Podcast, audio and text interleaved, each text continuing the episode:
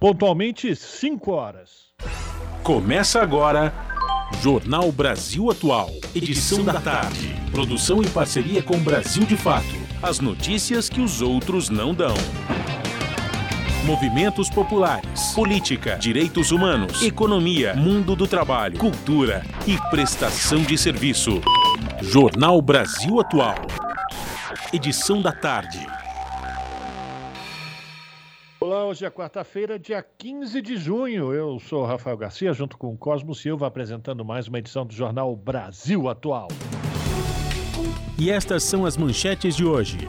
Polícia diz que após nova prisão, suspeitos confessam o assassinato do indigenista brasileiro Bruno Araújo Pereira e do jornalista inglês Don Phillips. O novo suspeito é Osinei da Costa de Oliveira, conhecido como dos Santos. Ele é irmão de Pelado, preso na semana passada. Pesquisas divulgadas nesta terça e quarta-feira mostram Lula liderando em São Paulo e no Distrito Federal, que antes eram territórios bolsonaristas. Em São Paulo, o ex-presidente tem 39% das intenções de voto ante 34% de Bolsonaro. No Distrito Federal, Lula está com 37,3% e Bolsonaro com 34,6%.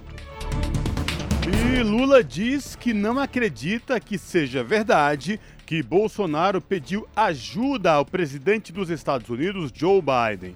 Recuperado da Covid, Lula retomou as atividades em Minas Gerais.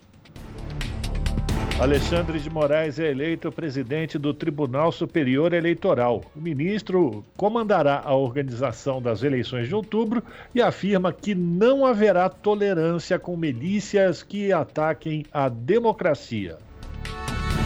E a justiça obriga a FUNAI a garantir segurança a servidores e povos indígenas do Vale do Javari. A decisão é do Tribunal Federal do Amazonas.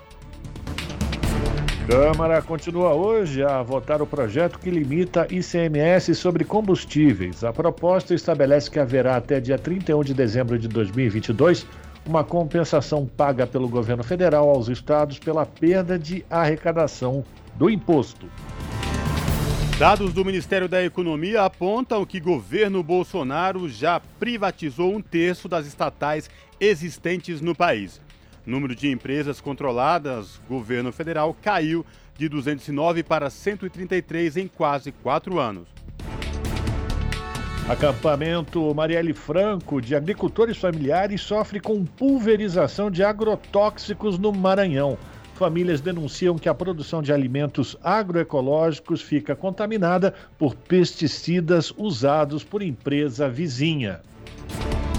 E o presidente do Senado, Rodrigo Pacheco, afirma ser legítima a ideia de discutir projeto que libera mais agrotóxicos em comissões de meio ambiente, saúde e direitos humanos da casa.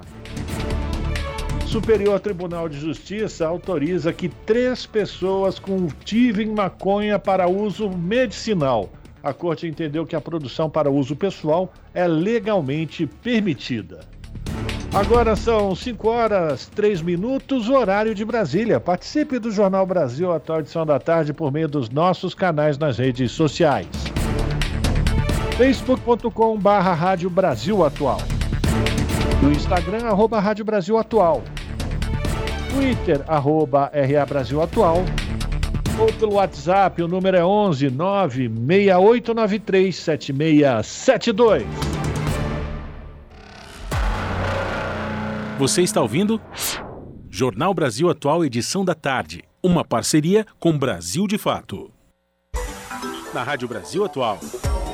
Tempo e temperatura. Quarta-feira de sol entre nuvens aqui na capital paulista. No momento, 18 graus. Para a noite, céu com algumas nuvens em temperatura mais baixa, mas sem chance de chuva. No ABC Paulista, tarde com céu nublado, agora 18 graus. Não há previsão de chuva para agora e nem para o período da noite, só a temperatura que cai um pouco. Em Mogi das Cruzes, 15 graus neste momento. Fim de tarde nublado, mas sem chance de chuva. À noite, a temperatura fica na casa dos 12 graus. E em Sorocaba, tarde com sol entre nuvens. Agora os termômetros marcam 19 graus. O final da tarde continua gelado e com algumas nuvens durante a noite, mas não há previsão de chuva na região. Juliana Almeida, Rádio Brasil Atual. Na Rádio Brasil Atual, está na hora de dar o serviço. São 5 horas e 5 minutos. Vamos saber a situação do trânsito na cidade de São Paulo. Nesta quarta-feira, véspera de feriado de Corpus Christi, viu? Neste exato momento, a CT informa que são 48 quilômetros de lentidão em toda a cidade de São Paulo. Isso segundo a Companhia de Engenharia de Tráfego. E lembrando a você que possui veículo com placas final 5 e 6 essas placas não podem circular hoje no centro expandido por conta do, do rodízio municipal. E agora vamos saber a situação do metrô. Nesta tarde de quarta-feira, o metrô informa que todas as linhas operam em situação de tranquilidade, muito diferente de ontem, que causou aquele transtorno na parte de manhã por conta da greve dos ônibus aqui na cidade de São Paulo. É a mesma situação de tranquilidade também. Os passageiros vão sentir com os trens da CPTM que é a Companhia Paulista de Trens Metropolitanos, que atende aí a capital e a região da Grande São Paulo, incluindo o ABC Paulista. Todas as linhas da CPTM também operam em situação de tranquilidade para os usuários do trem. E olha só, a Ecovias, que é a concessionária que administra o sistema Anchieta Imigrantes, já instalou a operação descida por conta do feriado de Corpus, Corpus Christi.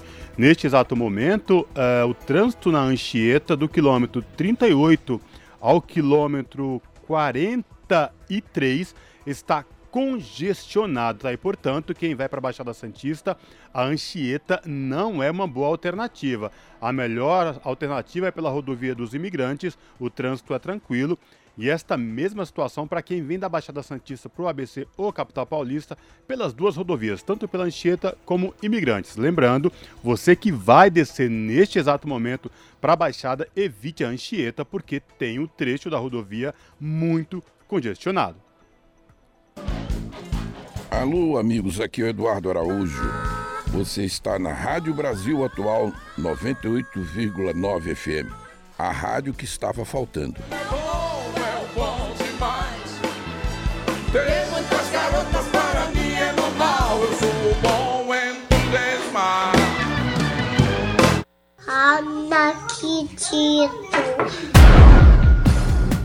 Jornal Brasil Atual. Edição da tarde. 5 horas e 7 minutos. Os dois suspeitos presos pelo desaparecimento do indigenista brasileiro Bruno Pereira e do jornalista inglês Don Phillips confessaram nesta quarta-feira o assassinato das vítimas, segundo informações que estão sendo divulgadas pelo jornal o Globo. Osinei da Costa Oliveira, o dos Santos, preso hoje, foi o primeiro a admitir o crime. Depois, seu irmão, o Amarildo da Costa de Oliveira, conhecido como Pelado, detido desde o dia 7, também assumiu participação nas mortes. Ainda no início da tarde de hoje, a Polícia Federal levou um dos suspeitos de participação no desaparecimento do indigenista e do jornalista para o local de buscas na comunidade São Gabriel. Segundo a Polícia Federal, duas testemunhas colocaram Pelado e Ozenei no local do suposto crime na manhã do dia 5, data em que as vítimas foram vistas pela última vez. O desaparecimento da dupla foi alertado pela União dos Povos Indígenas do Vale do Javari, a Unijava, na segunda-feira, dia 6. No último domingo, a APF confirmou que foram encontrados uma mochila e documentos pertencentes à dupla. Dois dias antes, policiais haviam encontrado material orgânico, aparentemente humano, na região. Um relatório da Polícia Federal sobre o caso, enviado ao ministro Luiz Roberto Barroso, do Supremo Tribunal Federal também mostra trechos dos depoimentos de Pelado, que admitiu ter visto Bruno no dia do desaparecimento. São 5 horas e 9 minutos e um dossiê inédito revela como o presidente Jair Bolsonaro transformou a FUNAI em um órgão anti-indígena. Relatório produzido com a participação de servidores expõe clima de assédio e perseguição provocando militares e ruralistas. Quem traz os detalhes é Geisa Marques. A atuação da FUNAI, a Fundação Nacional do Índio para a Defesa de Interesses Não Indígenas, está detalhada em um dossiê de mais de 200 páginas. O material atribui o desmonte do órgão ao governo de Jair Bolsonaro. O estudo, divulgado na segunda-feira, dia 13, é o primeiro do gênero e foi realizado com base em documentos oficiais e depoimentos de servidores. Ele é resultado de três anos de monitoramento conjunto feito pela associação que congrega servidores da FUNAI, a INA Indigenistas Associados e pelo IDESC, o Instituto de Estudos Socioeconômicos. Com o desaparecimento do indigenista Bruno Pereira e do jornalista Dom Philips, aumentaram as críticas direcionadas à ausência da FUNAI na região do Vale do Javari, no Amazonas. Em comunicado divulgado à imprensa, os servidores da fundação afirmam que, em vez de proteger e promover os direitos indígenas, a atual gestão decidiu priorizar e defender interesses não indígenas. O texto cita como exemplo o julgamento do chamado marco temporal, que seria retomado neste mês de junho. O dossiê revela ainda que apenas duas das 39 unidades descentralizadas da FUNAI, chamadas de coordenações regionais, são chefiadas por servidores públicos atualmente. Outras 19 são coordenadas por membros das Forças Armadas, três por policiais militares e duas por policiais federais. No restante, a chefia é exercida por servidores substitutos ou sem vínculo com a administração pública. Organizações indígenas denunciam desde o início do governo que a militarização da FUNAI prejudica a interlocução entre as chefias regionais e povos originários.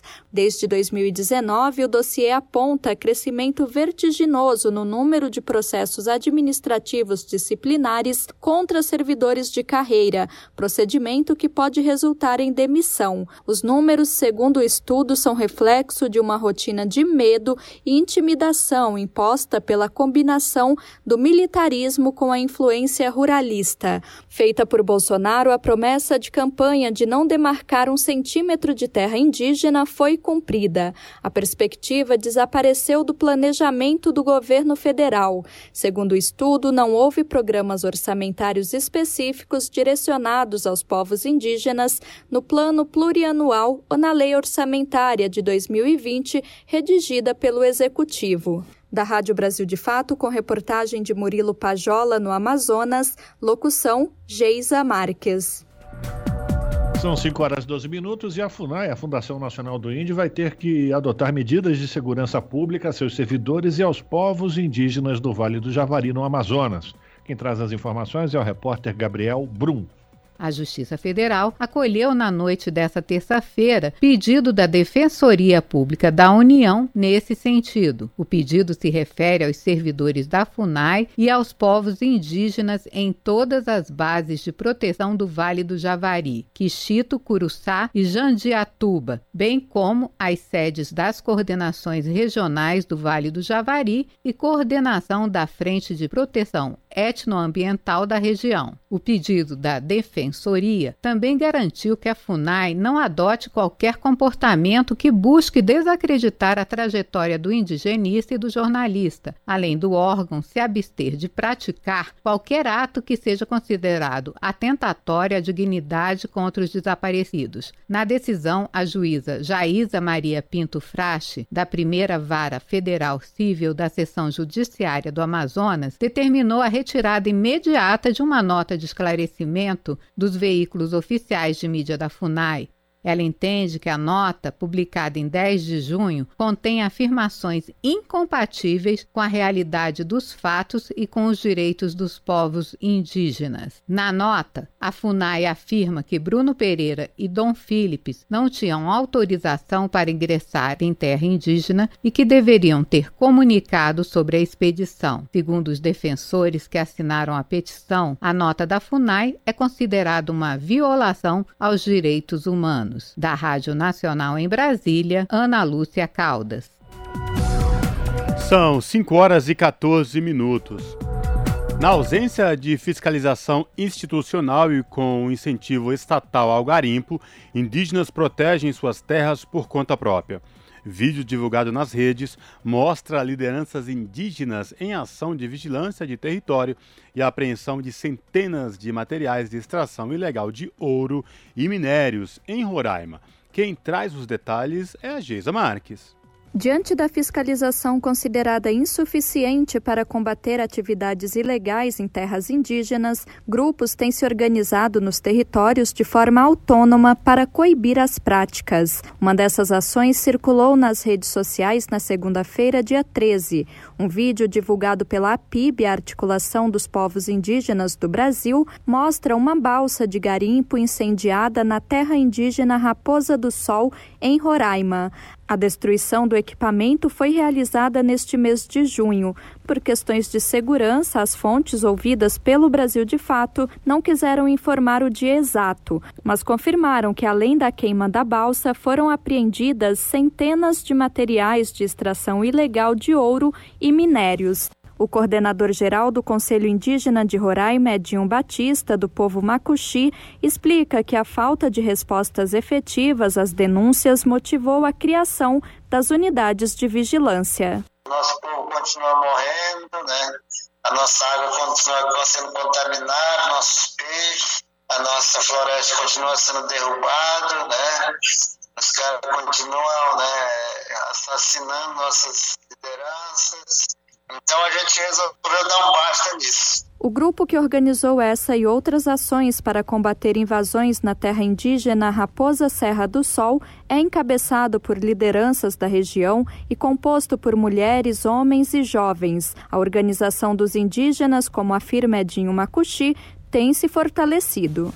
Já passou do tempo a gente ficar só olhando né, de braço cruzado, denunciando e não ter resposta. E vamos continuar fazendo muito mais, porque a gente até esse momento ficou se defendendo, né, esperando pela justiça, mas a justiça não age, Ações como essa estão sendo organizadas há aproximadamente dois anos. Foi a partir desse período que, segundo o Conselho Indígena de Roraima, se intensificaram as atividades extrativistas na região, dobrando de 2 para 4 mil garimpeiros entre 2019 e 2020. A organização de grupos autônomos de fiscalização fazia parte da atuação do indigenista Bruno Pereira, desaparecido com o jornalista britânico Don Phillips desde desde o dia 5 de junho na região do Vale do Javari, no Amazonas. A vigilância da União dos Povos Indígenas do Vale do Javari, que Bruno Pereira ajudou a organizar, ganhou corpo em setembro de 2021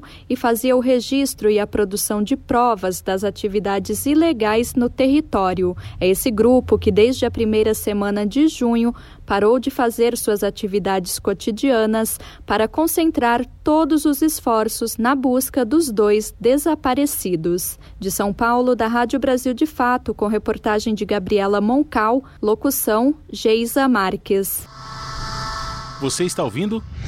Jornal Brasil Atual, edição da tarde. Uma parceria com Brasil de Fato. 5 horas 18 minutos e os ministros do Tribunal Superior Eleitoral confirmaram nesta terça-feira Alexandre de Moraes como novo presidente da Corte e Ricardo Lewandowski como vice. Logo na abertura da sessão plenária, os integrantes do TSE fizeram uma votação para cumprir a formalidade de indicar os ocupantes dos dois cargos. Moraes fez um discurso que durou oito minutos, no qual destacou a importância da democracia e da justiça eleitoral. O atual presidente do tribunal, Edson Fachin, fez um balanço desde que tomou posse em fevereiro. A cerimônia de posse de Alexandre de Moraes e Ricardo Lewandowski está marcada para o dia 16 de agosto. O Tribunal Superior Eleitoral é composto por sete ministros titulares. Três deles são do Supremo Tribunal Federal e somente eles podem ser presidentes da Justiça Eleitoral. Dois ministros são indicados pelo Superior Tribunal de Justiça e outros dois são advogados indicados pela Presidência da República. São 5 horas e 19 minutos. E indicado para auditar as eleições de 2022, teve viagens pagas pelo governo Bolsonaro antes de abrir Instituto Voto Legal. Presidente da organização, Carlos Rocha, é credenciado pelo PL no TSE. e fez reuniões fora da agenda em 2021, pagas com dinheiro público. Quem traz os detalhes é Daniel Lamir.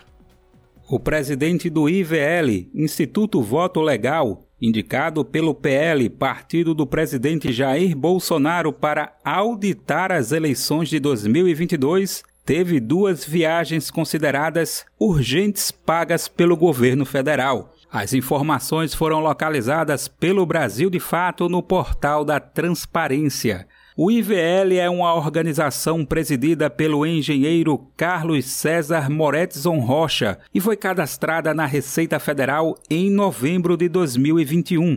Em um dos trechos do ofício enviado ao TSE, Tribunal Superior Eleitoral, o Instituto diz ter grande experiência no sistema eletrônico de votação. A justificativa oficial das viagens do presidente do voto legal com dinheiro público foi sua participação em audiências com o então ministro Marcos Pontes, da pasta de Ciência e Tecnologia. Nos dois casos, porém, as reuniões não constam na agenda oficial do ex-astronauta. As viagens ocorreram em 27 e 30 de julho de 2021 nos dois casos, Carlos Rocha foi para Brasília e voltou para São Paulo no mesmo dia. Na segunda visita à capital para o suposto encontro com Marcos Pontes, o então ministro esteve em reunião particular com Bolsonaro. Procurada, a presidência da República não respondeu se Carlos Rocha se encontrou com o presidente. O tema e os participantes do encontro entre Marcos Pontes e Bolsonaro também não constam na agenda presidencial. A primeira viagem de Carlos Rocha custou aproximadamente R$ 3.700 entre passagens e hospedagens. A segunda foi de quase 4 mil reais. As passagens foram consideradas como urgentes pelo Ministério da Ciência, Tecnologia e Inovação. As duas visitas de Carlos Rocha a Brasília ocorreram poucos dias antes da votação na Câmara dos Deputados, em 10 de agosto de 2021, que rejeitou a aprovação da PEC do voto impresso, que constava com o apoio de Bolsonaro e de sua base aliada. À época, o engenheiro fez uma série de aparições em transmissões ao vivo nas redes sociais e debates organizados por veículos de extrema-direita, além de lideranças bolsonaristas como as deputadas federais do PL, Carla Zambelli e Bia Kisses. A reportagem questionou o Ministério da Ciência, Tecnologia e Inovação sobre as viagens de Rocha pagas com dinheiro público. Até o momento, no entanto, não houve respostas. Também foram feitas ligações para o Instituto Voto Legal por meio do número de telefone que consta na Receita Federal. As ligações não foram atendidas. O espaço segue aberto para manifestações, possíveis atualizações serão feitas na versão online desta matéria no site brasildefato.com.br. Na internet é possível também conferir os registros das viagens citadas nesta reportagem no portal da Transparência. Da Rádio Brasil de Fato, com reportagem de Paulo Motorim de Brasília. Locução: Daniel Lamir. 5 horas e 23 minutos e o presidente da Câmara, Arthur Lira, determinou o afastamento imediato do deputado bolsonarista Valdevan 90 após a segunda turma do Supremo restabelecer a cassação do mandato do parlamentar. Aliado de Jair Bolsonaro, Valdevan 90 havia sido cassado pelo Tribunal Superior Eleitoral por abuso de poder econômico durante a campanha eleitoral de 2018. Arthur Lira também determinou que o petista Márcio Macedo reassuma o cargo do, de deputado após a decisão do Supremo estabelecer a cassação de Valdevan. A decisão de Lira foi publicada nesta terça-feira em edição extra do Diário da Câmara dos Deputados. São 5 horas e 24 minutos e pesquisas divulgadas nesta terça e quarta-feira mostram o ex-presidente Lula liderando no estado de São Paulo e no Distrito Federal. Em São Paulo, segundo números do Instituto Ideia divulgados pela revista Exame, Lula lidera com 39% das intenções de voto, ante 34% de Bolsonaro. No DF, pesquisa do Instituto Opinião Política para o jornal Correio Brasiliense traz Lula com 37,3% e Bolsonaro com 34,6% das intenções de voto. Nos dois casos, a vantagem numérica de Lula fica dentro da margem de erro, que é de 3 pontos percentuais. Portanto, a situação é interpretada como de empate técnico. Entretanto, os cenários apontam tendência que ajudam a explicar o desespero dos aliados de Bolsonaro e tentar desqualificar tanto as pesquisas quanto o próprio sistema eleitoral. Em 2018, por exemplo, o então candidato do PSL, hoje no PL, venceu Fernando Haddad em São Paulo por 58 a 12% no primeiro turno e por 70% a 30% dos votos válidos no Distrito Federal. Naquele ano também apresentou larga vantagem no estado de São Paulo, com 53% ante 16% de Fernando Haddad no primeiro turno e 68% a 32% no segundo turno dos votos válidos. 5 horas e 25 minutos. Em entrevista à Rádio Vitoriosa Uberlândia, o ex-presidente Lula diz que não acredita que seja verdade que o atual presidente, o Jair Bolsonaro, pediu ajuda ao presidente dos Estados Unidos, o Joe Biden. Recuperado da Covid, Lula retomou as atividades nesta quarta-feira em viagem ao município em Minas Gerais. Quem traz as informações é Paulo Motorim. O ex-presidente Luiz Inácio Lula da Silva, do PT, anunciou nesta terça-feira, dia 14, que está recuperado da Covid-19 e vai retomar as atividades presenciais na pré-campanha visando as eleições de outubro. O próximo evento público será na quarta, dia 15, quando visitará a cidade mineira de Uberlândia, na primeira atividade ao lado de Alexandre Calil, do PSD, pré-candidato ao governo de Minas. Em entrevista à Rádio Vitoriosa Uberlândia, nesta terça, Lula confirmou a visita e aproveitou para alfinetar o atual presidente Jair Bolsonaro, do PL. O petista lembrou a repercussão na imprensa estadunidense de que o atual presidente do Brasil teria pedido ajuda a Biden para ganhar as eleições.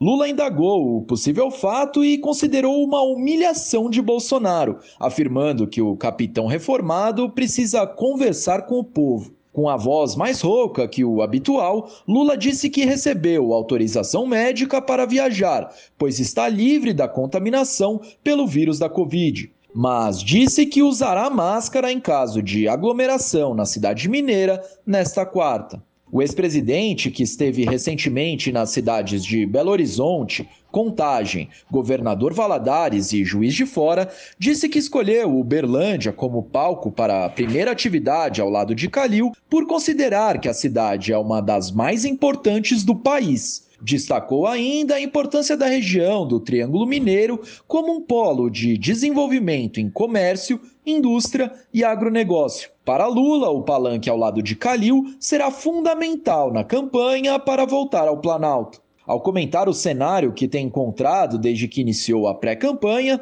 Lula afirmou que o país está pior que na época em que assumiu a presidência pela primeira vez em 2003. Citou índices de inflação e taxas de juros, que estão mais altos, e afirmou que o empobrecimento salta a olhos vistos nas cidades. Perguntado sobre o que não fez nos mandatos anteriores e que deseja fazer caso eleito desta vez, Lula afirmou que quer melhorar a saúde pública, valorizando o SUS, Sistema Único de Saúde. Citou programas que foram desmantelados, como Farmácia Popular e o Mais Médicos. De Brasília, da Rádio Brasil de Fato, com informações da redação no Rio de Janeiro, locução Paulo Motorim. São 5 horas e 28 minutos. E a Cúpula das Américas demonstra declínio da influência dos Estados Unidos na América Latina. Evento diplomático foi questionado até mesmo por participantes após Casa Branca decidir vetar países da região. De Los Angeles, nos Estados Unidos, as informações com Eloá Orazen. Sabe aquele meme expectativa versus realidade? Pois a mais recente Cúpula das Américas pode ser a última expressão dessa brincadeira, mas não tem graça nenhuma. A proposta era organizar o encontro dos líderes das Américas para discutir um futuro sustentável, resiliente e equitativo. Na verdade, porém, o evento serviu apenas para assinar um documento relativo à imigração, dando a entender novamente que há uma crise migratória latino-americana rumo aos Estados Unidos. O professor de direito Stephen Yellower comenta. Teoricamente, todo mundo tem que apresentar os mesmos argumentos quando procura asilo. Eles têm que mostrar um medo bem fundamentado de perseguição baseados em certos critérios. mas juízes de imigração têm muitas diferenças. E se você olhar para as estatísticas, é muito mais difícil conseguir asilo vindo do México, de países da América Central e da América do Sul, do que de outros países como China ou países europeus.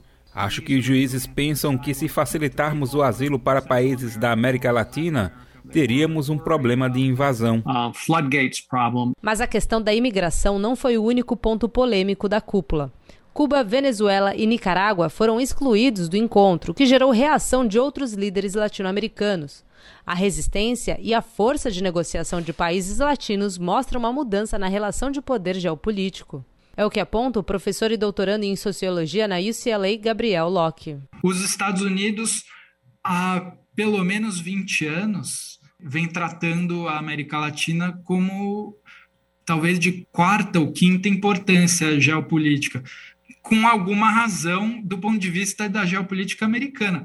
O Oriente Médio tinha maior importância, a China, é, o leste asiático em geral, é, Rússia, etc., ganharam muito mais destaque do que a América Latina, mas agora acho que conforme a China vem avançando, os Estados Unidos também estão tentando manter sua posição. Com a inflação, a desigualdade e a violência interna em alta, os Estados Unidos podem perder o posto de superpotência global. Resta saber quem ocupará essa posição e como os países latinos responderão a isso. O Brasil ainda tem que lidar com a reputação arranhada no ambiente internacional, como destaca Locke. As pessoas veem o Brasil como um país altamente problemático, irresponsável e com um líder desonesto nas suas falas. De Los Angeles, nos Estados Unidos, para a Rádio Brasil de Fato, Eloá Urazen. São 5 horas e 31 minutos. Voltando aqui para o Brasil, a gente tem a participação de Luiz Cláudio Marcolino, que é vice-presidente licenciado da Central Única dos Trabalhadores aqui em São Paulo, que todas as quartas-feiras participa do Jornal Brasil Atual com a sua coluna São Paulo em Foco. Boa tarde, Marcolino. Bem-vindo mais uma vez. Tudo bem com você? Boa tarde, Rafa. Tudo bem. Junto com a gente aqui, o Cosmo Silva, na, no estúdio da Rádio Brasil Atual na Avenida Paulista. Marcolino, vamos começar nossa conversa hoje falando sobre uma ação especial, né? Hoje foi o lançamento da campanha nacional dos bancários 2022. Eu queria que você falasse da importância do início de mais essa luta dos trabalhadores. Nós tivemos, Rafa, no final de semana agora, em Cosmo, a Conferência Nacional dos Bancários. Né, e essa conferência foi precedida de vários encontros que aconteceram no Brasil inteiro, em São Paulo, Rio, Minas, Paraná, Rio Grande do Sul, Acre, no Amazonas, que a nossa campanha salarial dos bancários é uma campanha salarial que acontece né, para todos os trabalhadores e trabalhadoras bancárias do Brasil inteiro.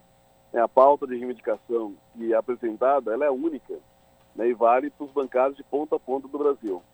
Nessa construção, né, se apresentou né, o aumento real do salário, melhoria na participação dos lucros do Estado, vale alimentação e aí da, do alto do, dos preços, o impacto da inflação do, dos alimentos, Dialogamos sobre a importância da garantia de emprego, porque os bancários, Rafa, é uma categoria que durante a pandemia né, foi considerada como serviço essencial. Né? O pessoal que está hoje na linha de frente das agências bancárias não se fechou as agências bancárias, né, atendeu a população, atendeu né, os clientes do, do sistema financeiro e os bancos, né, mesmo com todo esse trabalho que nós fizemos, os bancos não deu a mesma atenção, não dá a mesma atenção em respeito ao trabalhador e ao trabalhador. Então, foi apresentado também um debate né, sobre o impacto ainda do Covid, porque tem bancários e bancárias que foram cometidos pelo Covid, tem a questão do teletrabalho, tem o fim das metas abusivas, mas tem um diálogo importante que nós apresentamos na, na, na construção da conferência e vai para a pau de negociação com os banqueiros, que é o debate da redução da taxa de juros, da redução das tarifas, é um sistema financeiro inclusivo, onde né, os bairros onde nós não temos hoje né, uma agência bancária que possa ter uma agência né, para atender a população e com isso você cria condição de aumentar o número de postos de trabalho, o número de trabalhadores e também o número de agentes para atender a população né, daqui do estado de São Paulo e de todo o país. Então, para a gente foi uma construção importante nessa pauta de reivindicação que foi tirada pelos bancários no último final de semana e hoje fizemos um grande lançamento com a primeira, uma primeira negociação que foi entrega dessas reivindicações para os banqueiros né, do nosso país. Marcolino, boa tarde, Cosmo falando. Você, no final da tua intervenção agora, você falou da entrega da pauta de reivindicações, né, a FENABAN por ponto dos bancários, e também lembrando que hoje os bancários realizaram pela manhã, para fazer o lançamento da campanha, percorreram nas ruas do centro da cidade aqui de São Paulo. A importância de realizar essa caminhada, Marcolino, num momento tão delicado como esse, nessa pauta de reivindicação dos bancários, como você bem lembrou, nessas várias questões aí no começo da tua fala. É porque a nossa construção, Cosmo, sempre foi né, esse diálogo também com a sociedade, né? Porque hoje, né, seja você um comerciante, um pequeno empresário, um grande né, produtor do nosso país, ou mesmo a população comum, ela usa o sistema financeiro. E nós sabemos que hoje né, o sistema financeiro, que ele puder fazer para retirar riqueza né, da população, dos empresários, ele faz. Né? Então, é, hoje uma taxa de juros é altíssima, né? você vai pegar um, pré, um empréstimo pessoa física, né? pessoa jurídica, vai fazer um consignado, assim, qualquer é, pedido que você vai fazer aos bancos, né? a taxa, as taxas são absurdas. Então nós sabemos que hoje os bancos eles teriam condição, né, até pensando no atual momento, com muita gente desempregada, com as pessoas querendo de repente abrir um, um seu negócio próprio, os bancos podiam ter uma taxa de juros mais social, uma taxa de juros reduzida. Né? Podia pensar mecanismo né, de ajudar o desenvolvimento da cidade, do estado e do país. Não é isso que acontece. Então, a nossa pauta de reivindicação esse ano, nós chamamos de cláusulas sociais. Né? Quando fala na questão do emprego, se você abrir agências bancárias para atender a população em bairros onde não tem agência bancária, essa é uma pauta social. Né? Os bancos diminu diminuíram um pouco o seu lucro, ampliariam o número de, de bancários para atender a população e, com isso, né, o cliente não ficaria tanto tempo na fila a tarifa bancária, né? Quando você hoje, né, você vai no aeroporto comprar uma passagem de avião, né, você, se você compra no aeroporto, é um valor a taxa de administração, se você faz pela internet é um valor menor, né, se faz por telefone é um pouquinho maior, e no caso dos bancários não, o cliente faz todo o serviço né, pelo telefone, faz serviço né, pelo, né, pelo, pelo, pela, pela internet, e o custo dele de tarifa bancária o banco não altera. Se você é atendido por um bancário na agência bancária, você faz todo o seu serviço pelo seu celular, né, ou pelo seu computador, o custo da tarifa que o, que o banco cobra do cliente é o mesmo. Perfeito, a gente está conversando com o Luiz Cláudio Marcolino e para você, nosso ouvinte, nosso ouvinte que acompanha aqui o Jornal Brasil Atual, possa estar estranhando quando o Marcolino fala a nossa pauta, é porque Marcolino é bancário. Marcolino já foi presidente do Sindicato dos Bancários de São Paulo, Osasco e região, dirigente da Contraf, que é a Confederação Nacional dos Trabalhadores do Ramo Financeiro, e sempre acompanhou muito de perto todas essas negociações. E a gente deseja boa sorte. A gente acompanha aqui na Rádio Brasil Atual, no Jornal Brasil Atual, a evolução dessas conversas com os banqueiros, Marcolino. Mas eu quero falar agora também do Dia Mundial da Conscientização da Violência contra a Pessoa Idosa, porque hoje é celebrada essa data. Eu queria que você falasse também dessa importância. Hoje você tem, viu, Rafa, um disque de denúncia, que é o Disque 100, que é, que é é um mecanismo que você tem para fazer denúncia em relação à violência contra a pessoa idosa. E nós sabemos que essa violência ela vem crescendo a cada ano. Né? Em 2018 foram 37 mil denúncias, né? em 2018 ainda teve mais 40, 40, 2019, 48 mil registros, aumentou mais de 10 mil registros. Em 2020 subiu para 77 mil denúncias né, em relação a maus tratos à, à pessoa idosa. E em 2021 né, teve 36 mil apenas né, no primeiro semestre. Então você vê que está crescendo a cada ano o maus tratos ao idoso. Isso tem muitas vezes, né, a, a, agora ainda é o período de desemprego, né, muitas vezes o aposentado é passa a ser a única renda né, da família. Né, você tem hoje o preconceito da pessoa idosa, né, em relação à questão habitacional, né, o, o, idoso, quando perde a renda, ele não consegue pagar o aluguel, então tem muitos, muitos idosos hoje né, que estão né, na rua, né, e quando a gente fala, a gente vê a população de rua hoje, não só aqui em São Paulo, mas em, em todo o país, você vê que tem uma parte da, dessa população é uma população idosa, mas os maus tratos eles se dão principalmente dentro da própria família. E esse número, Rafa, ainda não é maior, Cosmo, ainda não é maior, porque tem muitas pessoas que têm vergonha ainda de denunciar né, que foi maltratado pelo filho, que foi maltratado pela nora, que foi maltratado pelo neto. Né? Muitas vezes né, o neto, o filho, a filha acaba se utilizando do cartão do benefício de aposentadoria do idoso, né, e quando ele se nega, por exemplo, a, a fornecer a senha do cartão né, para site da aposentadoria, né, são agredidos, são violentados, muitas vezes pela própria família. Então, esse dia é um dia para ele fazer essa reflexão. Né? Falta política pública para o idoso, seja da prefeitura, do governo do estado, né, do governo federal. Então, esse dia é para alertar que a nossa população vem envelhecendo né, e falta políticas públicas hoje, além de faltar políticas públicas, né, o idoso que muitas vezes acaba morando né, de favor, ou muitas vezes os filhos que estão desempregados moram de favor com o pai, acaba sofrendo agressões. E esse dia é um dia para a gente conscientizar que os idosos são aqueles que garantiram a nossa sobrevivência, o nosso crescimento, a nossa educação, né, a nossa ida para o mercado de trabalho, a nossa essência de ser humano. Né? Então é uma população que não pode né, ser agredida pelos seus filhos, pelos seus netos. Então esse é o momento né, desse dia de refletir sobre a importância de criar políticas públicas para o idoso e criar essa humanização da nossa sociedade, né, que tanto a criança tem que ser muito bem tratada como o idoso né, no nosso país. Agradecer aqui a participação de Luiz Cláudio Marcolino, que é vice-presidente licenciado da Central Única dos Trabalhadores aqui em São Paulo. Participa sempre às quartas-feiras aqui do Jornal Brasil Atual com a sua coluna São Paulo em Foco, sempre trazendo um tema importante para o morador, moradora que vive na cidade no estado de São Paulo. Marcolino, obrigado pela tua participação. Boa semana para você. Quarta-feira que vem estamos juntos mais uma vez. Obrigado, Rafa. Obrigado, Conte. Até quarta-feira. Abraços.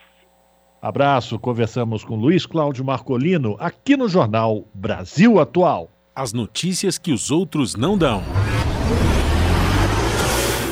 Jornal Brasil Atual. Edição da tarde. Uma parceria com Brasil de Fato. São 5 horas e 41 minutos. Dados do Ministério da Economia apontam que governo Bolsonaro já privatizou um terço das estatais existentes no país. Número de empresas controladas pelo governo federal caiu de 2009 para 133 em quase quatro anos. Quem traz os detalhes é Rodrigo Durão, do Brasil de Fato.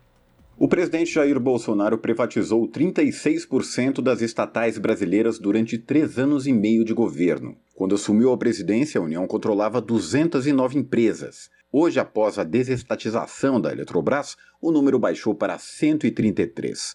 A cifra foi divulgada nesta terça, dia 14, pelo secretário especial de desestatização do Ministério da Economia, Diogo Macorde. Ele participou da cerimônia que marcou a conclusão da privatização da Eletrobras, realizada na sede da Bolsa de Valores de São Paulo, no centro da capital paulista. Enquanto movimentos populares protestavam contra a venda do controle da estatal, o presidente Bolsonaro, o ministro Paulo Guedes e outros membros do governo comemoraram o evento. Em seu discurso, o ministro de Minas e Energia, Adolfo Saxida, classificou a desestatização da Eletrobras como um feito histórico. Saxida, que foi secretário de Guedes no Ministério da Economia até maio, ressaltou que o governo Bolsonaro decidiu reduzir a participação de estatais na economia, para, segundo ele, abrir espaço para o capital privado. No caso da Eletrobras, por exemplo, o governo vendeu partes de suas ações para investidores. Com essa venda, ele deixou de ser acionista controlador da companhia. O controle da empresa agora é majoritariamente privado. O Coletivo Nacional dos Eletricitários já alertou que, privada, a Eletrobras tende a priorizar a distribuição de lucros a seus acionistas. A conta de luz dos consumidores, por outro lado, tende a subir. Cálculos do coletivo estimam alta de até 25%. Bolsonaro, aliás, já anunciou que pretende dar sequência à sua agenda de privatizações, caso seja reeleito. Em segundo lugar, nas pesquisas de intenção de voto, o presidente, inclusive, tem usado a promessa de venda de estatais em busca de apoio político de grandes investidores interessados nessas empresas. De São Paulo, da Rádio Brasil de Fato, com reportagem de Vinícius Kochinski, Rodrigo Durão. Custo de vida, emprego e desemprego, cesta básica, tarifas públicas, salário mínimo. Agora, na Brasil Atual, a análise do DIEESE. No Jornal Brasil Atual, a participação de Fausto Augusto Júnior, que é diretor técnico do DIESE. Fausto comenta hoje a privatização da Eletrobras. Nesta terça-feira, grupos contrários à entrega da estatal ao capital privado protestaram em frente à sede da Bolsa de Valores. Fausto, sua avaliação, como é que você está acompanhando esse processo de entrega do patrimônio público no final desse governo Bolsonaro? Sua avaliação.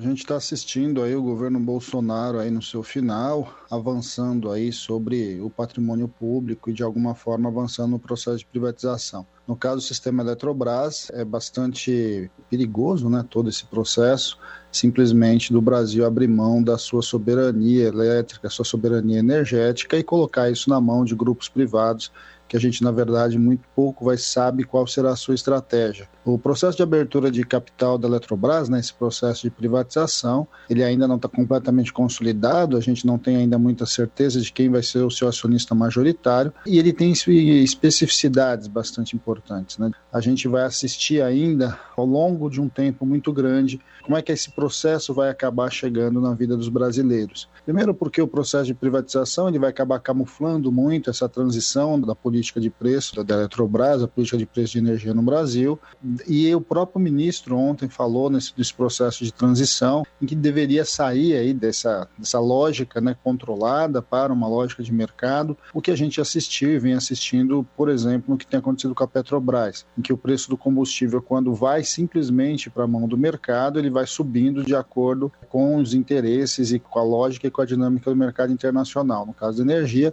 a gente sabe que a Eletrobras tem um papel bastante importante, um terço da energia gerada está na mão da Eletrobras, uma boa parte das linhas de transmissão está na mão da Eletrobras, e agora nós vamos ter que assistir como é que vão ser as cenas desses próximos capítulos. Ver quem vai ser o acionista majoritário da empresa, como é que vai ser definida a política de investimento e a política de entrada no mercado, propriamente dito, do sistema Eletrobras, e de como a gente vai ver tudo isso que foi falado. A avaliação é nossa é muito diferente, dificilmente a gente vai ver redução da tarifa de energia elétrica no longo prazo, ao contrário, a gente muito provavelmente deve ver alta, até porque a gente tem assistido essa discussão muito na questão dos combustíveis, a busca pelos dividendos dos acionistas é algo que vai ganhar muito mais relevância nesse processo agora, e a tendência de uma disputa bastante grande sobre qual vai ser a política de preços do, da energia no Brasil deve se configurar no período do para frente. É bom lembrar que o mercado energético até diferente do mercado aí de combustíveis, ele tem dois grandes mercados, o que a gente chama de mercado cativo, que é o mercado de quase todos os consumidores, e o chamado mercado livre, em que as empresas compram a energia no sistema. Então, tudo isso a gente está ainda por ver qual vai ser a política definida a partir deste processo de venda da Eletrobras. É bom lembrar que essas disputas todas não acabaram. A gente ainda está num primeiro processo, é o processo de abertura de capital da empresa. É bom lembrar que uma outra empresa estatal passa a ter um papel importante agora, nós vamos ter que olhar com bastante cuidado, que vai cuidar aí tanto da eletronuclear quanto da Itaipu Nacional. E a gente vai ter que ver como vai ficar também todas as, as questões das outorgas das hidrelétricas brasileiras que estão na mão da Eletrobras e que vão renovar suas concessões do para frente. Acho que esse vai ser uma outra grande disputa, bastante importante, uma vez que essas hidrelétricas, na verdade, são do povo brasileiro. Essas hidrelétricas são empresas que foram pagas pelo imposto, pelo recurso da população e que precisam estar na mão do Estado. Esse foi Fausto Augusto Júnior, diretor técnico do DIESE, Departamento Intersindical de Estatística e Estudos Socioeconômicos, aqui no Jornal Brasil Atual. São 5 horas e 48 minutos. Motoristas de ônibus da cidade de São Paulo conquistaram reajuste salarial após greve realizada na terça-feira. A paralisação, que estava marcada para acontecer durante todo o dia, foi suspensa no período da tarde após o setor patronal aceitar a proposta de reajuste salarial feita pela categoria. Outras reivindicações seguem em negociação. Quem traz os detalhes é Júlia Pereira. Após 15 horas, a greve de motoristas, cobradores e profissionais da manutenção dos ônibus da cidade de São Paulo foi suspensa na tarde de ontem. A paralisação chegou ao fim após o sindicato patronal aceitar o reajuste salarial de 12,47% retroativo a 1 de maio, que também deverá ser aplicado ao Vale Refeição. A decisão pela paralisação ocorreu após audiência de conciliação sem acordo realizada na segunda-feira pelo Tribunal Regional do Trabalho entre os motoristas e o Sindicato das Empresas de Transporte Coletivo Urbano de Passageiros de São Paulo, o SP Urbanos. A princípio, o sindicato patronal havia proposto reajuste de 10%. Depois, foi ofertado o um aumento de 12,47%, porém, a partir de outubro. Em nota, o presidente do sindicato, Valmir Santana da Paz, comemorou a conquista da categoria. Segundo ele, os trabalhadores mostraram sua determinação e força junto ao sindicato. Com o reajuste garantido, ele afirma que serão debatidas outras questões que ainda estão pendentes, como o fim do horário de almoço não remunerado, o programa de participação de lucros e resultados e o pagamento de 100% das horas extras. A greve desta terça-feira afetou todos os ônibus do sistema estrutural, evidenciando a importância dos trabalhadores do transporte rodoviário. Foram 713 linhas e 6,5 mil ônibus paralisados, que transportariam 1,5 milhão de passageiros no horário de pico, pela manhã. O trânsito ficou 32% maior do que o registrado no horário de pico em dias normais, segundo a Companhia de Engenharia de Tráfego em parceria com o aplicativo Waze. Os usuários também se depararam com o metrô e trens da CPTM ainda mais cheios. Em coletiva de imprensa, o prefeito de São Paulo, Ricardo Nunes, do MDB, considerou a greve como abusiva, após o sindicato não cumprir a determinação da Justiça de manutenção de 80% da frota no horário de pico. Está é, marcado para quarta-feira o julgamento com relação a essa questão é, do dissídio e eles fizeram essa greve hoje, não poderia ter aguardado um dia para essa de, de, decisão. Então nós pedimos a antecipação esperamos que seja acolhido e nós estamos monitorando. Nosso pessoal da área jurídica acompanhando toda essa, essa movimentação e aguardando né, que o desembargador faça o julgamento hoje. Evidentemente, está é, mais do que constatado que foi abusivo a greve, uma vez que eles não é, atenderam a determinação judicial, a determinação judicial é para ser cumprida. E a prefeitura, a gente vai agora fazer uma cobrança, passar desse episódio, uma cobrança mais dura com relação às empresas, que eles precisam ter o seu diálogo com seus funcionários de forma mais contínua. É possível que todo ano a gente seja pego de surpresa e acabe sobrando para a Prefeitura de São Paulo e para os usuários do sistema de transporte uma situação que, como eu disse aqui, se repete a todo ano desse problema com os funcionários do transporte coletivo na cidade. Já a entidade que representa a categoria disse que a informação não procede e que não houve nenhum plano de operação dos veículos apresentado pelo setor patronal representado pelo SP Urbanos e pela SP Trans. Júlia Pereira, Rádio Brasil Atual e TVT. São 5 horas e 52 minutos. Representantes da montadora Volkswagen e do Ministério Público do Trabalho estiveram reunidos nesta terça-feira em Brasília. Foi uma audiência extrajudicial para tratar da denúncia de exploração de trabalho escravo na fazenda Vale do Rio Cristalino, também conhecida como Fazenda Volkswagen. A propriedade fica no Pará e os casos ocorreram nas décadas de 1970 e 1980. As informações com o repórter Victor Ribeiro. O procurador do trabalho Rafael Garcia Rodrigues, que coordena as investigações, relatou que neste primeiro encontro com a empresa, o Ministério Público do Trabalho apresentou documentos. O Ministério Público do Trabalho apresentou todos os seus elementos de prova que foram obtidos ao longo das investigações, ressaltando a gravidade dos fatos narrados pelos trabalhadores e documentalmente comprovados, a caracterização de que os trabalhadores se encontravam em situação análoga de escravos, que caracterizava a escravidão moderna. O Ministério Público do Trabalho identificou três características de escravidão moderna nas provas colhidas. Os trabalhadores estavam impedidos de sair, eram submetidos à vigilância armada e só poderiam se ausentar da fazenda após o pagamento de dívidas que, na prática, eram impagáveis. Esses fatores também caracterizam o que a Organização Internacional do Trabalho chama de trabalho escravo na modalidade servidão por dívida. A investigação começou em 2019, após o padre Ricardo Rezende Figueira entregar ao Ministério Público do Trabalho registros da prática do crime. De acordo com o procurador Rafael Garcia Rodrigues, a Volkswagen se comprometeu a enviar documentos e comparecer a uma nova audiência. A Volkswagen solicitou prazo para se manifestar sobre os documentos e os elementos de prova apresentados pelo Ministério Público do Trabalho e ficou determinado que em setembro haverá manifestação escrita da Volkswagen, bem como a realização de uma nova audiência. Foi solicitado também que seja encaminhado ao Ministério Público do Trabalho todos os documentos existentes no Brasil e eventualmente na Alemanha a respeito da fazenda Vale do Rio Cristalino, a fazenda Volkswagen. A próxima reunião do Ministério Público do Trabalho com a Volkswagen está marcada para o dia 29 de setembro. A reportagem solicitou manifestação da Volkswagen do Brasil, mas até o fechamento não obteve retorno. Da Rádio Nacional em Brasília, Vitor Ribeiro. Você está ouvindo? Jornal Brasil Atual, edição da tarde. Uma parceria com Brasil de Fato.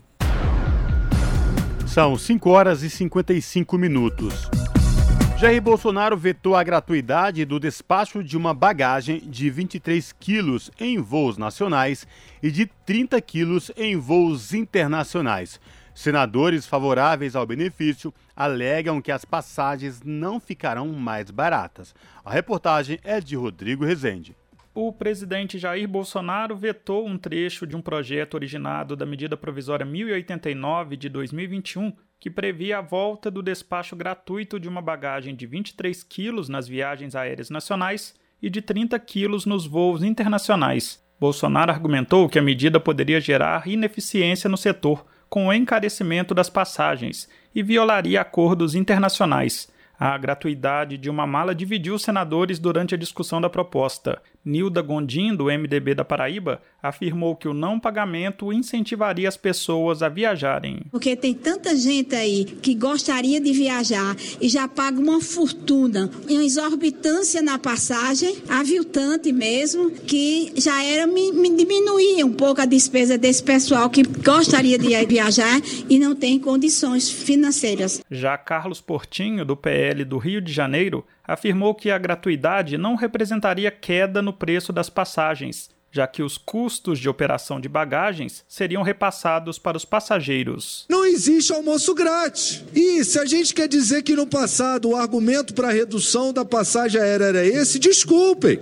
A passagem aérea não é composta do preço da bagagem. A passagem aérea é composta principalmente hoje do preço do combustível, da sua paridade em dólar. O veto do presidente Jair Bolsonaro ainda será analisado pelo Congresso Nacional.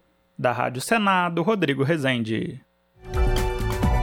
5 horas e 57 minutos e o plenário da Câmara aprovou as alíquotas sobre combustíveis e energia. Ainda falta analisar destaques que poderão modificar o texto que retornou do Senado com alterações com relação à proposta que já tinha passado por votação na Câmara. As informações com Antônio Vital.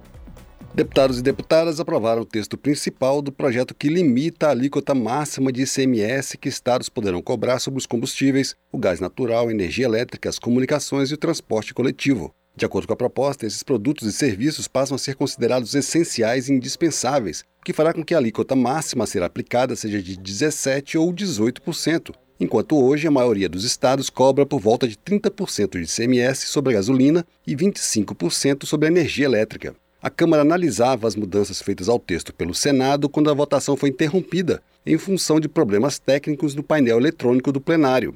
O texto original aprovado pela Câmara no final de maio foi alvo de críticas da oposição que, entre outras coisas, apontava prejuízos para a educação e saúde, áreas parcialmente financiadas com a arrecadação do ICMS. A resistência à proposta diminuiu depois que o relator do projeto, o deputado Elmar Nascimento, do União da Bahia, manteve a alteração feita pelo Senado que garante uma compensação do governo federal para que não haja prejuízo para essas áreas, mesmo com a queda na arrecadação do ICMS. Segundo a deputada Tabata Amaral, do PSB de São Paulo, o texto original representava uma perda de mais de 20 bilhões de reais somente para a educação. A nossa educação perde muito com o texto conforme ele foi aprovado na Câmara. Nós temos estimativas de que seriam 21 bilhões de reais a menos para a educação. Somente no Fundeb, a gente está falando de uma perda de 17 bilhões de reais. Outra mudança feita pelo Senado, também mantida, foi a que zera as alíquotas de impostos federais sobre a gasolina e o álcool até 31 de dezembro deste ano. Os tributos federais abrangidos pela medida são a CID Combustíveis, o PIS-PASEP e a COFINS, e a mudança diminuiu críticas de que apenas os estados e municípios perderiam a arrecadação. O relator, porém, rejeitou a mudança feita pelo Senado a pedido dos governadores. O texto original da Câmara previa uma compensação do governo federal aos estados sempre que o prejuízo na arrecadação do ICMS fosse maior que 5% em relação ao ano passado, cálculo feito sobre toda a arrecadação e não apenas sobre a dos combustíveis. Os governadores pediram que os 5% fossem calculados apenas sobre a queda de arrecadação relativa aos combustíveis, uma maneira de tornar mais fácil o acionamento desse gatilho de compensação. O Senado atendeu o pedido, mas o relator resgatou o texto original, que considera a diminuição da arrecadação total do ICMS para o acionamento do gatilho de compensação. Para o deputado Celso Sabino, do União do Pará, os estados tiveram aumento de arrecadação com os seguidos reajustes do preço dos combustíveis e precisam colaborar para que o consumidor pague a menos nos postos. Nós não estamos aqui discutindo se vamos reduzir o orçamento, a receita dos estados. Nós estamos aqui falando em conter as superarrecadações que os estados brasileiros têm experimentado nesses últimos meses por conta do aumento dos preços dos combustíveis e também da energia elétrica. O plenário ainda precisa votar dois destaques que podem aprovar ou rejeitar mudanças feitas pelo Senado ao projeto que limita a alíquota máxima de ICMS sobre produtos e serviços como combustíveis, gás natural, energia elétrica, as comunicações e o transporte coletivo. Da Rádio Câmara de Brasília, Antônio Vital. Rádio Brasil Atual. Para sugestões e comentários, entre em contato conosco por e-mail redação@jornalbrasilatual.com.br ou WhatsApp DDD 11 96893 7672. Acompanhe a nossa programação também pelo site redebrasilatual.com.br. 6 horas e 1 minuto. Acampamento Marielle Franco sofre com pulverização de agrotóxicos no Maranhão. Famílias denunciam que produção de alimentos agroecológicos fica contaminado por pesticidas usados por empresa vizinha. De Imperatriz, no Maranhão, as informações com Mariana Castro. Localizado no maranhense de Itinga, a 620 quilômetros da capital São Luís, o acampamento Marielle Franco completou quatro anos neste mês de junho sob ameaças de despejo por parte da empresa Viena Siderúrgica, que reivindica posse dos 9 mil hectares de terra. Apesar dos conflitos, as 150 famílias acampadas se destacam na produção de alimentos agroecológicos, que além de garantirem a subsistência, são vendidos nas feiras das cidades mais próximas. O agricultor Afonso Almeida apresenta com orgulho a sua produção. Eu produzo amendoim, abóbora, arroz, feijão, é, milho, macaxeira, é, corante, que por prova tá aí a safra, eu tô colhendo. Aqui eu tô fazendo, nós estamos fazendo por enquanto em rocinhas pequenas, porque a gente ainda está ainda em fase de acampamento, né? Ainda sem direitos básicos como energia elétrica e água nas torneiras, as famílias do acampamento Marielle Franco resistem no local, com o apoio do Movimento Sem Terra.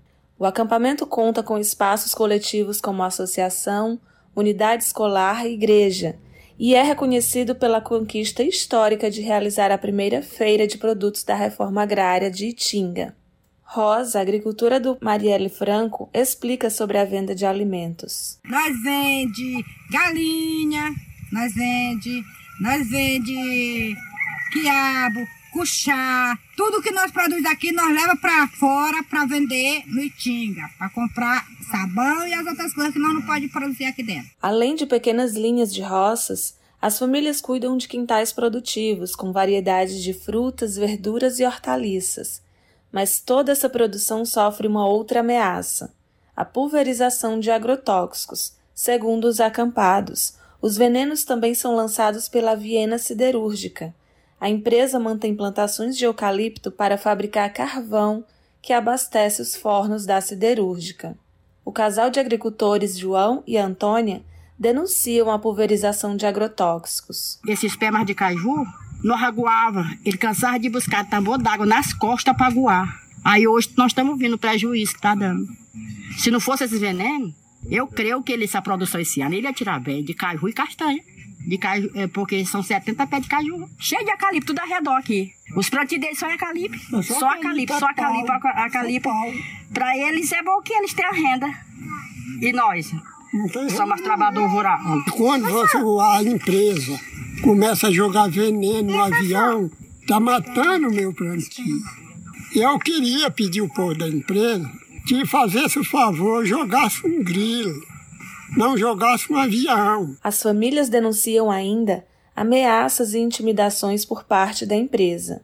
No processo em andamento, o INCRA já notificou à justiça local que a área pertence à União, mas como o órgão não se colocou como parte no processo, a decisão ainda compete à justiça local.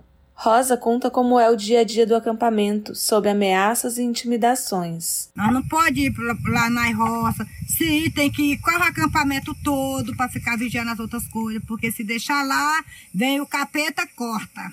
Corta, bota, faz o que quer, toma as foices do peão, faz o peão correr, e é assim.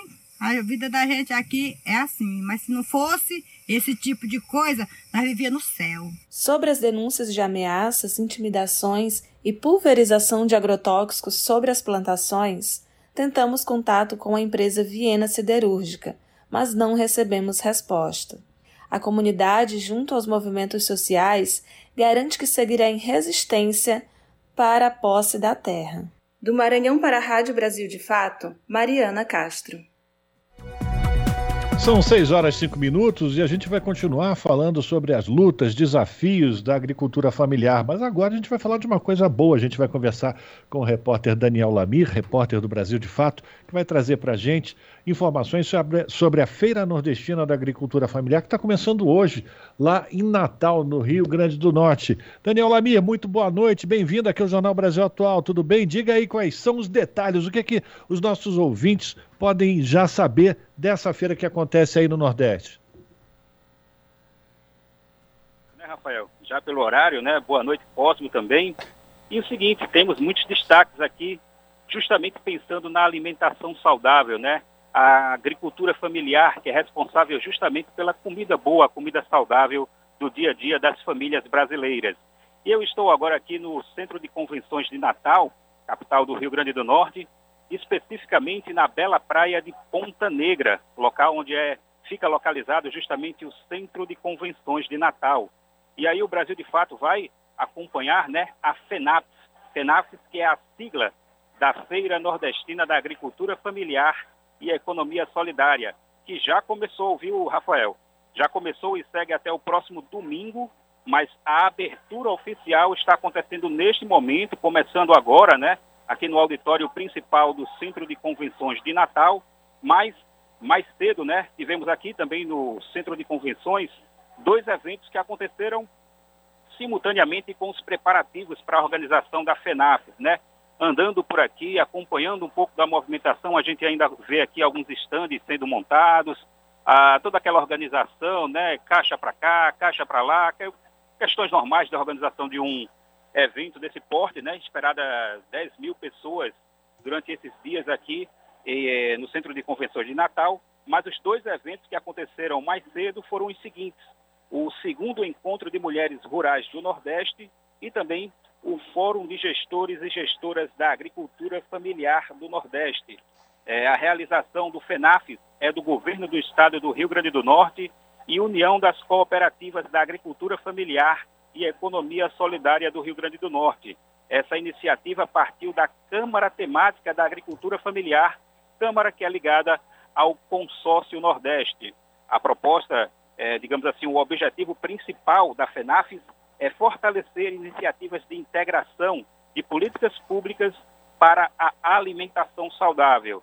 Durante esses dias também serão criados espaços de intercâmbio das experiências, né, sobre políticas públicas de apoio à agricultura familiar, algumas iniciativas, né, que já estão em curso, já sendo desenvolvidas aqui no Nordeste, né, e contam justamente com os movimentos que estão no campo, né, na área do rural brasileiro.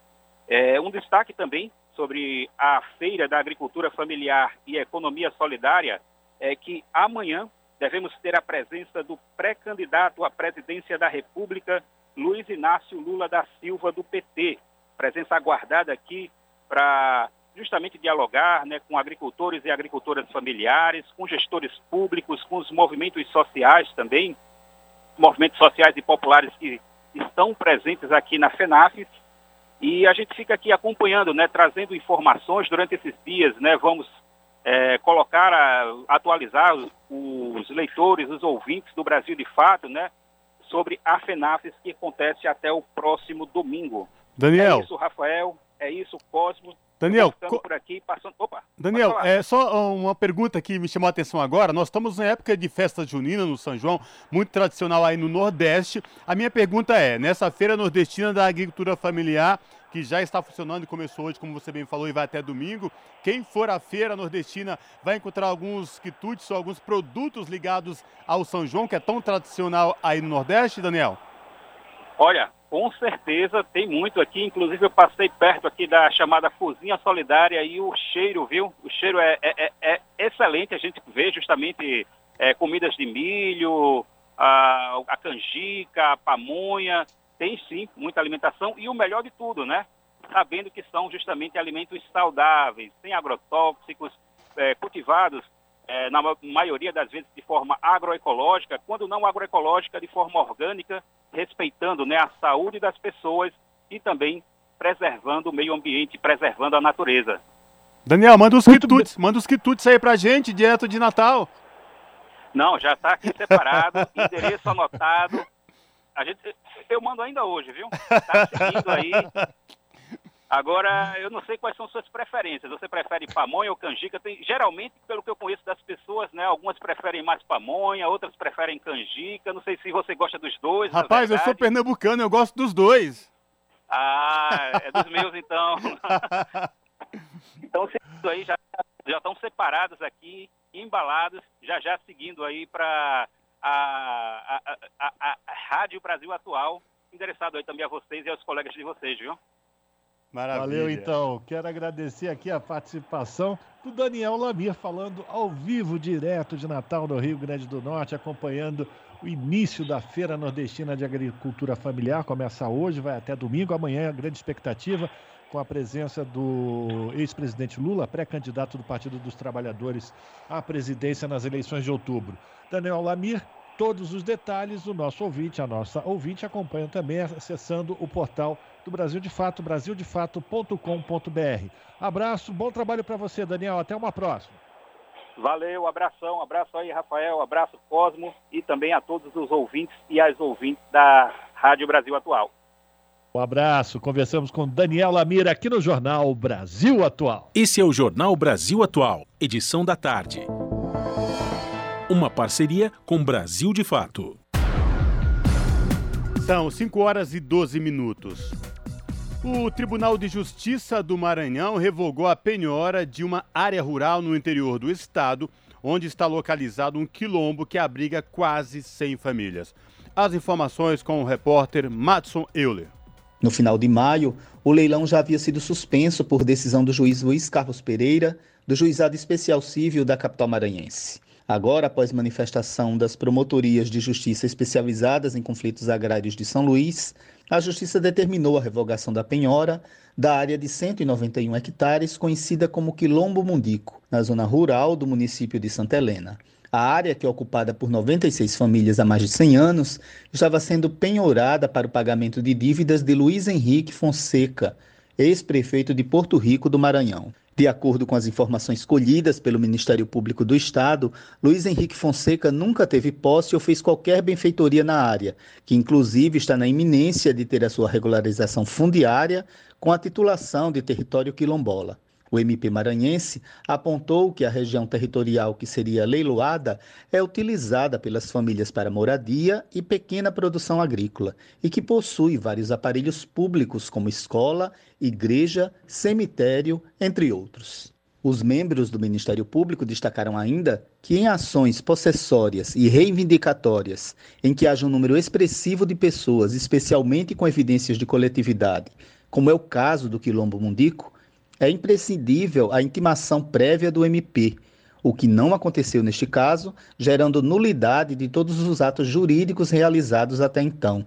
Segundo o advogado dos quilombolas que residem na comunidade, Rafael Silva, que também é membro da Comissão Pastoral da Terra, o Mundico já é certificado pela Fundação Cultural Palmares e as famílias descendentes de escravizados têm registro de ocupação desde 1880. Ainda de acordo com Rafael Silva, a comunidade aguarda desde 2013 que o INCRA avance no processo de regularização fundiária. Em nota, o INCRA informou que o processo de regularização do quilombo Mundico ainda se encontra pendente de elaboração de peças técnicas que compõem o relatório técnico de identificação e delimitação. Nossa produção não conseguiu contato com Luiz Henrique Diniz Fonseca, que também alega ser titular das terras. Da Rádio Nacional em São Luís, Madison Euler. 6 horas 14 minutos e encontro com os segmentos populares, o presidente do Senado. Olha só, Rodrigo Pacheco afirmou que é legítima a ideia de discutir o projeto que libera mais agrotóxicos em comissões que estudam esse assunto, as comissões de Meio Ambiente, Saúde e Direitos Humanos lá do Senado. Do Rio de Janeiro, as informações com Caio Maia. O presidente do Senado, Rodrigo Pacheco, do PSD de Minas Gerais, afirmou que é legítima a demanda colocada por segmentos populares para que o chamado PL do veneno seja discutido pelas comissões de Meio Ambiente, Saúde e Direitos Humanos da Casa. A declaração foi dada nesta terça, dia 14, durante encontro com lideranças populares, senadores e deputados de oposição, que pedem mais discussões para o texto. Na presidência do Senado, esse tema já está sendo lideranças partidárias da minoria, a liderança da oposição, a liderança do Partido dos Trabalhadores. A medida tramita como projeto de lei 1459 de 2022. O texto está em discussão na Comissão de Agricultura e Reforma Agrária, onde aguarda duas audiências públicas que irão discutir o tema na próxima semana.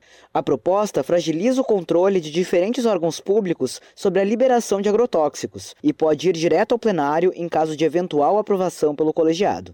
A ordem do trâmite é hoje o principal motivo de embates entre a sociedade civil organizada e a bancada ruralista, grupo que reúne os defensores do agronegócio no Congresso e patrocina a pauta do PL. A representante da campanha permanente contra os agrotóxicos e pela vida, Juliana Costa, afirma que a medida em discussão representa um retrocesso do ponto de vista da saúde e do meio ambiente. E a gente tem um recorde de liberação de agrotóxicos e, ao mesmo tempo, tramitando hoje no Senado um projeto de lei que revoga, né, institui um novo marco legal e muito mais permissivo do ponto de vista da saúde e do meio ambiente. A pressão popular sobre Pacheco vem também a reboque de uma declaração dada pelo próprio mandatário em março deste ano, durante um ato político que reuniu artistas, diferentes segmentos populares e parlamentares. A mobilização pediu freio para um conjunto de medidas legislativas que comprometem a segurança ambiental. Na ocasião, Pacheco chegou a dizer que teria, nas palavras dele, toda a cautela com o referido grupo de projetos.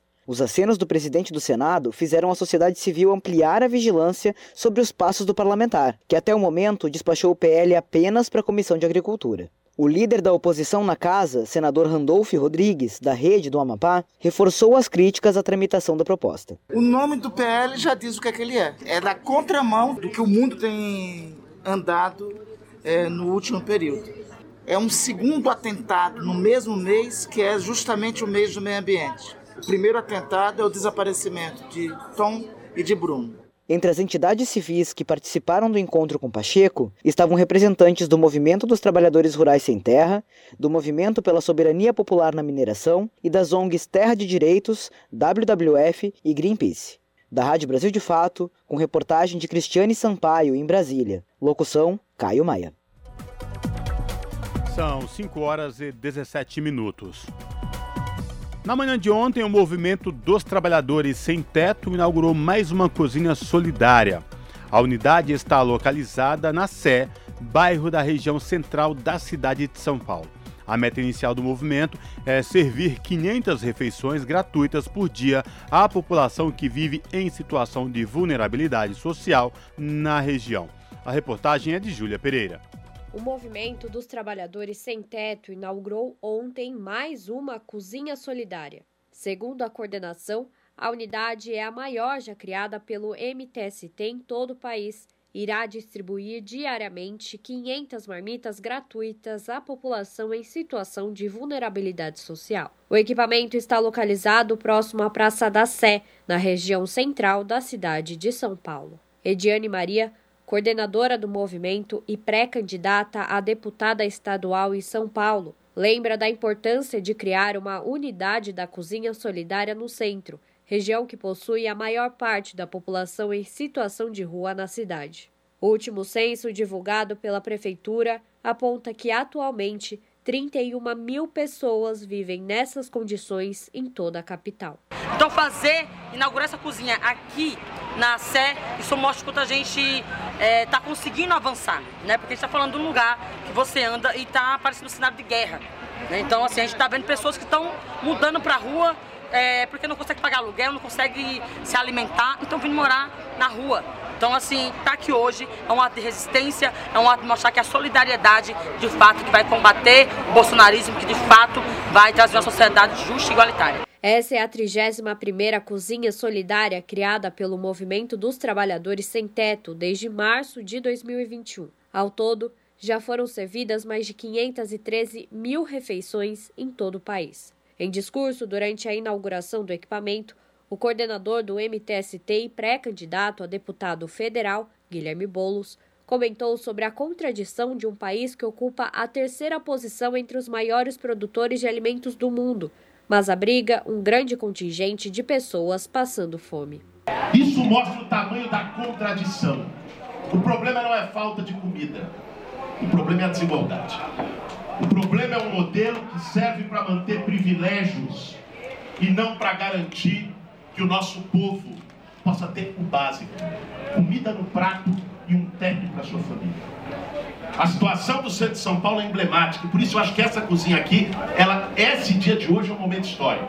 A nova cozinha solidária do MTST homenageia o sociólogo Herbert de Souza, fundador da Ação da Cidadania, entidade que desde 1993 atua no combate à fome no Brasil. Marcelo Jambeiro, representante da ONG, esteve presente na inauguração da unidade e lembrou do legado deixado por Betinho. Betinho, por outro lado, estaria totalmente orgulhoso de ver o seu legado é, de união, de solidariedade. Tem uma frase dele aqui que é, é solidariedade não se agradece, se comemora, porque é algo coletivo. A sociedade tem que se unir de novo mais do que nunca, porque o número nunca foi tão grande de gente passando fome.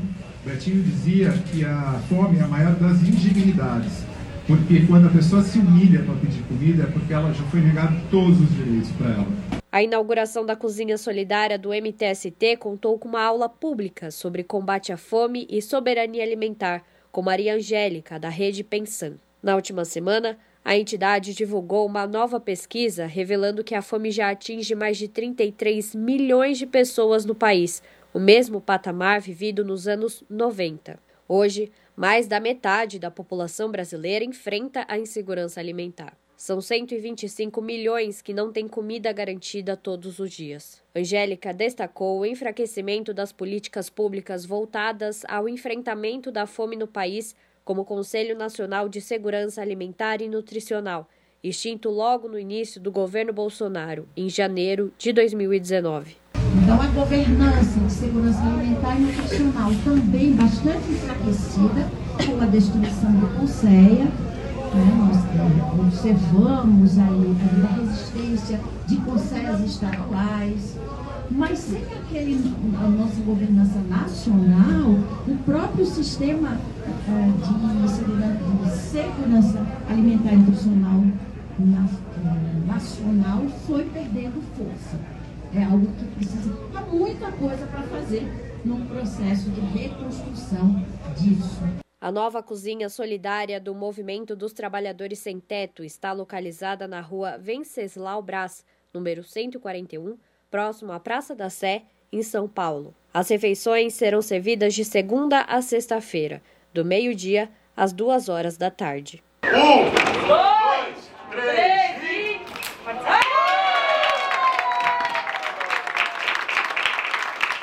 Júlia Pereira, Rádio Brasil Atual e TVT.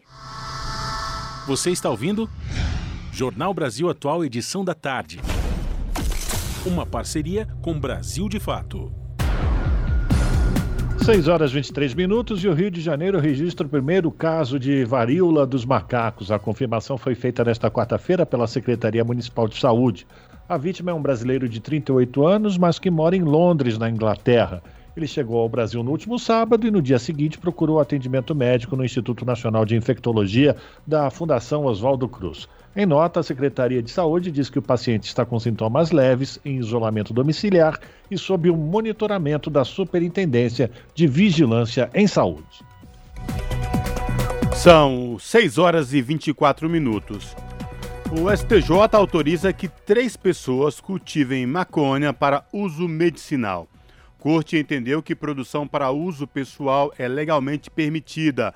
As informações com o repórter Gabriel Brum. A sexta turma do Superior Tribunal de Justiça autorizou três pessoas a cultivarem a maconha para fins medicinais. Foram julgados dois recursos em que o colegiado entendeu que a produção artesanal do óleo terapêutico não coloca em risco a saúde pública ou vai contra a legislação antidrogas.